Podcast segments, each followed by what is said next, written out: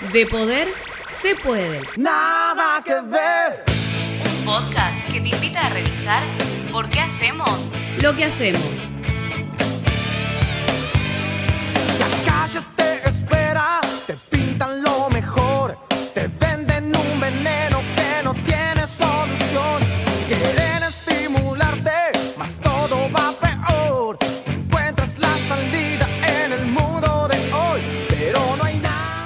Bien, bienvenidos a todos al episodio número 4 del podcast De Poder se puede. En esta oportunidad vamos a estar tratando un tema muy interesante, que si un cristiano puede o no puede escuchar música secular. Mi nombre es Lautaro Contreras y soy parte del equipo de estímulos espirituales. Tratamos de dar contenido en las redes, en YouTube, Instagram, Facebook y en Spotify, este, sobre teología, apologética, este, entretenimiento, noticias cristianas y demás. En esta oportunidad tenemos un gran invitado y le doy muchas gracias por, el honor de poder tenerte, Gabriel. Eh, Gabriel es el pianista, eh, bueno, tiene muchas facetas, pero principalmente es, bueno, pianista de Marcos Barrientos, es director de la Escuela de Música en Aliento en Dallas y también es fundador y director del Instituto Vida Music en Buenos Aires. Bienvenido, Gabriel. Hola, ¿cómo estás? Bueno, no solamente a vos, a todo el equipo, estímulos eh, uno, ¿verdad? Sí, estímulos espirituales. Estímulos espirituales, perdón. Y, y qué bueno poder estar conectados con ustedes. Estoy desde Texas viajando hasta Argentina y a- gracias al poder de la, de la tecnología, en poder estar conectados a través de eh, Agustín, fue el medio que ahí estuvo escribiéndome en las redes sociales y, bueno, ahora todos los que vayan a escuchar este, este podcast, esperamos que eh, el aporte sea eh, no solamente una reflexión para tu vida, sino que también puedas a través de esto en no alimentarte eh, de las redes sociales únicamente, sino empezar a buscar en la palabra del Señor eh, respuesta a todo un sinfín de preguntas que tenemos y que los chicos están haciendo un trabajo maravilloso de ponerte a pensar eh, sobre lo que crees, sobre cuáles son tus convicciones, eh, sobre aquellas cosas que son decisiones importantes que uno va tomando en la vida. Así que para mí un, honor por ser parte, sumar un granito de arena a, a un sinfín de, de- de compañeros y colaboradores, colaboradores del ministerio que deben estar en- a lo largo de este año participando. Muy bien, muchas gracias. Es un honor estar contigo. Bueno, empezamos con las preguntas. La primera pregunta dice así, ¿existen principios bíblicos que nos ayuden a decidir qué tipo de música podemos escuchar? Es una muy buena pregunta. Y en la Biblia vas a encontrarte que hay respuesta para todo, aunque en muchas ocasiones no mencione las palabras que quisieras escuchar. Por ejemplo, esta música no debes escuchar. Pero porque no lo diga de esa manera, no significa que tenés la libertad para escuchar lo que quieras, sino que tenés que aprender a ser selectivo. La pre- pregunta en específico es si hay principios en la Biblia sobre eh, la música que debemos escuchar. Eh, directamente así, no, pero sí habla de la importancia de cuidar el cuerpo, sí habla de la importancia de cuidar nuestro corazón, sí habla de la importancia de cuidar y, estar constantemente revisando eh, lo que entra a nuestro interior, nuestra alma, nuestra- nuestras emociones. Entonces eso involucra la música, porque la música es extremadamente poderosa. La música es un medio invisible que los creativos la hacemos visible para que entre por los oídos a la parte más profunda de tu ser, que son las emociones, el alma. En- entonces, la Biblia no habla mucho de música, especialmente en el Antiguo Testamento. En el Nuevo Testamento hay muy poco que se menciona sobre música, eh, pero sí habla del poder de la alabanza, sí habla del poder de la, de la oración y la música como un medio de cambiar ambientes, de, influencia. Entonces, eh, específicamente no vas a encontrar un versículo que diga si los dinosaurios existen o no existen. Eh, y de esas podemos irnos a muchos otros, a muchos otros temas. Y pecado, no es pecado tomar. Eh, entonces vas a encontrar muchas cosas como esas que no vas a eh, em, em, escuchar la palabra que quisieras, pero porque no esté esa palabra, no significa que sea algo que está permitido hacer. Entonces, la, la respuesta parece muy abierta y ahora la tengo que ir cerrando.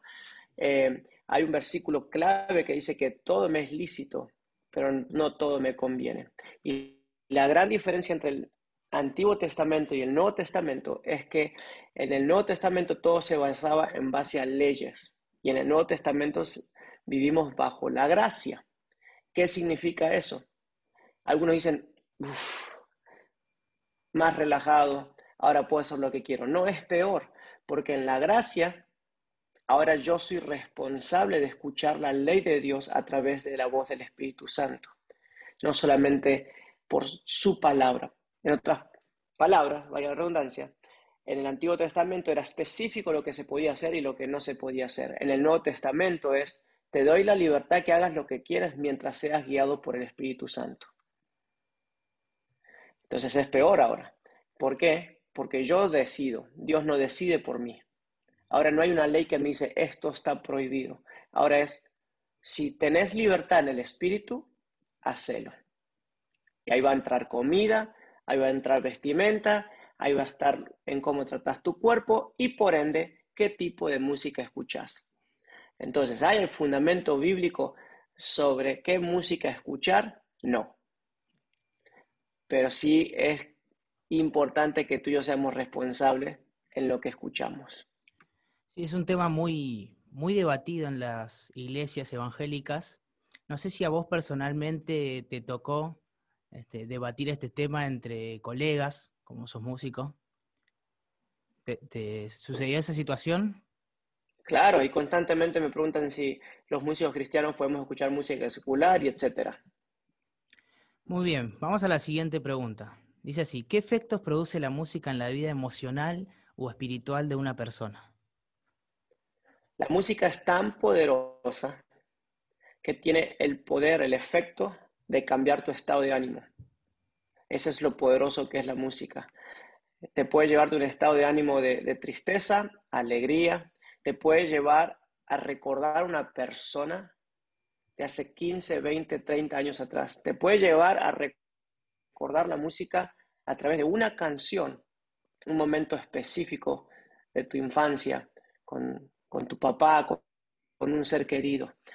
Eso es lo poderoso que es la música. Es tan poderosa que te la vas a encontrar en aviones, en aeropuertos, en hospitales, en centros comerciales, donde quiera que vayas, vas a un estadio de fútbol y te vas a encontrar con música. Y también en la iglesia.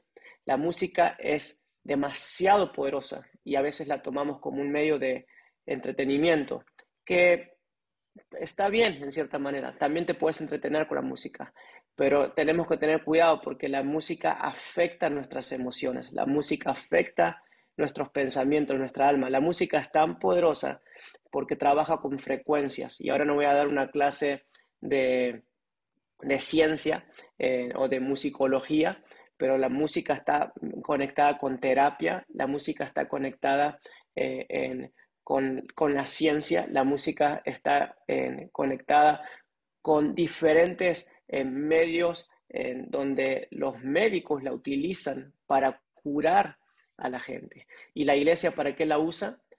Para alabar a Dios, porque hay estudios científicos que dicen que se generan cosas en el, cerebro cuando cantamos, se empiezan a despertar ciertas áreas del cerebro cuando cantamos. Entonces la música es extremadamente eh, poderosa. Muy bien. Vamos a, a hilar un poquito más fino sobre este tema y vamos a basarnos, eh, vamos a hablar sobre los distintos tipos de música que existen. hay, un montón, géneros, estilos. Este. La pregunta es así, ¿toda la música secular es danina? ¿Qué pasa con la música instrumental? El poder de la música no está en la letra, está en la música. Y la letra acentúa mucho más la inspiración de esa música. Los que utilizan canciones seculares y le ponen letra cristiana,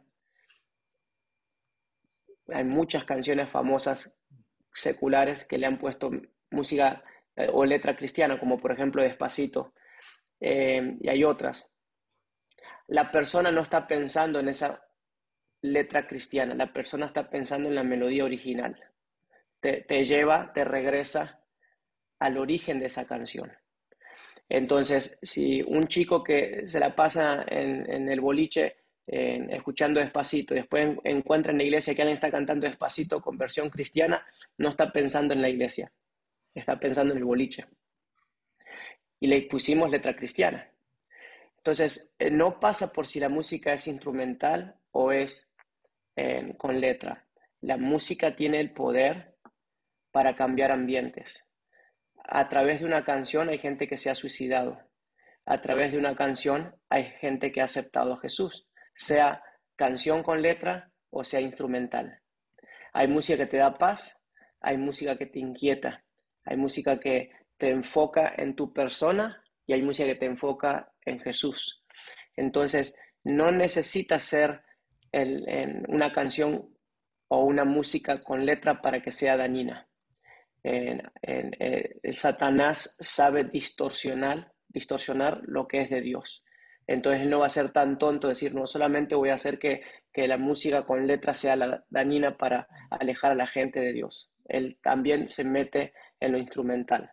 Él usa la naturaleza, él usa lo que sea con tal de distraerte de adorar a Dios. Entonces la, la, la clave acá es que como cristianos tenemos al Espíritu Santo y tenemos la capacidad de discernir si es algo que me conviene o no me conviene. Sí, esta es la pregunta que, yo le hago a todos. Ahora yo te voy a tirar la pregunta a vos eh, y a los que nos están viendo, nos están escuchando. Es, cada vez que escucho una canción, me tengo que preguntar esto. ¿Me acerca a Jesús o me aleja de Jesús? Esta canción, ¿a qué me motiva? ¿A qué me está incentivando esta canción? ¿A acostarme con una chica? ¿A fumarme un cigarrillo? ¿A odiar al gobierno? ¿A qué me está motivando? ¿A qué me está incentivando esta canción? ¿Me siguen? Entonces, eh, y a veces hay instrumental que es lo mismo, aunque no hay una letra específica de odio, eh, hay canciones que te, que te llevan, hay, instrumentales que te llevan a, un, a, un, eh, a una separación con Dios. Y hay instrumentales que te quebrantan, hay instrumentales que te llevan a un tiempo maravilloso de poder tener un devocional con Dios y nadie está cantando. Y no es que es un, un instrumental de una canción conocida, simplemente un instrumental. Pero la clave acá es la fuente de inspiración. Y tenemos la capacidad como hijos de Dios de discernir los ambientes. Eso incluye una canción o un instrumental. Es increíble el poder que tiene la música en la vida de las personas. Muy bien, vamos a la siguiente pregunta y ya vamos cerrando este cuarto episodio. ¿Es, ¿Es importante que la iglesia esté al tanto de los estilos que más están escuchando en el mundo?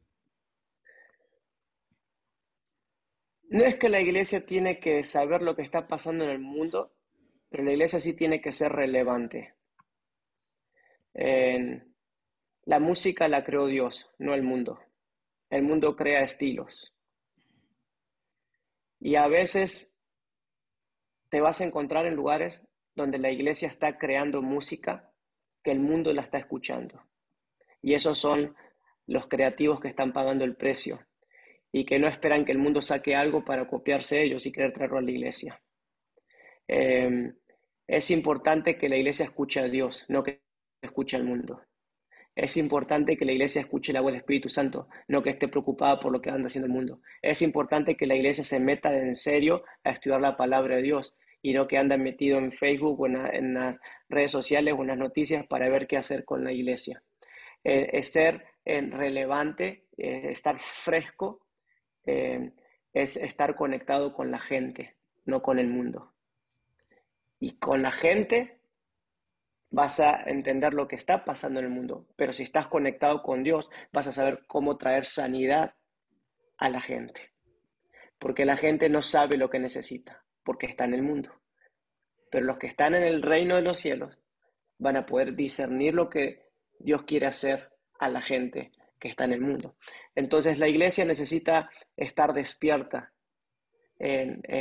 nos, nos encerramos en cuatro paredes muchas veces y estamos en años luz atrasados de lo que está Dios haciendo, no de lo que está pasando en el mundo, de lo que Dios está haciendo. Porque justificamos con una eh, religiosidad y con un legalismo de que Dios es así o Dios es asá y, nadie puede encasillar al Espíritu Santo. Entonces es importante que la iglesia escuche a la gente. Es importante que la iglesia y, y en la pastoral podamos escuchar cuáles son las preguntas que están haciendo la gente, porque muchas veces decimos Jesús es la respuesta y no sabemos cuáles son las preguntas. ¿La respuesta a qué? Si no estamos escuchando a la gente. Entonces la iglesia no tiene que andar preocupada por lo que anda haciendo el mundo. La, la iglesia tiene que estar preocupada por lo que Dios está hablando. Y eso va a hacer que traiga frescura a la iglesia y por ende una respuesta al mundo.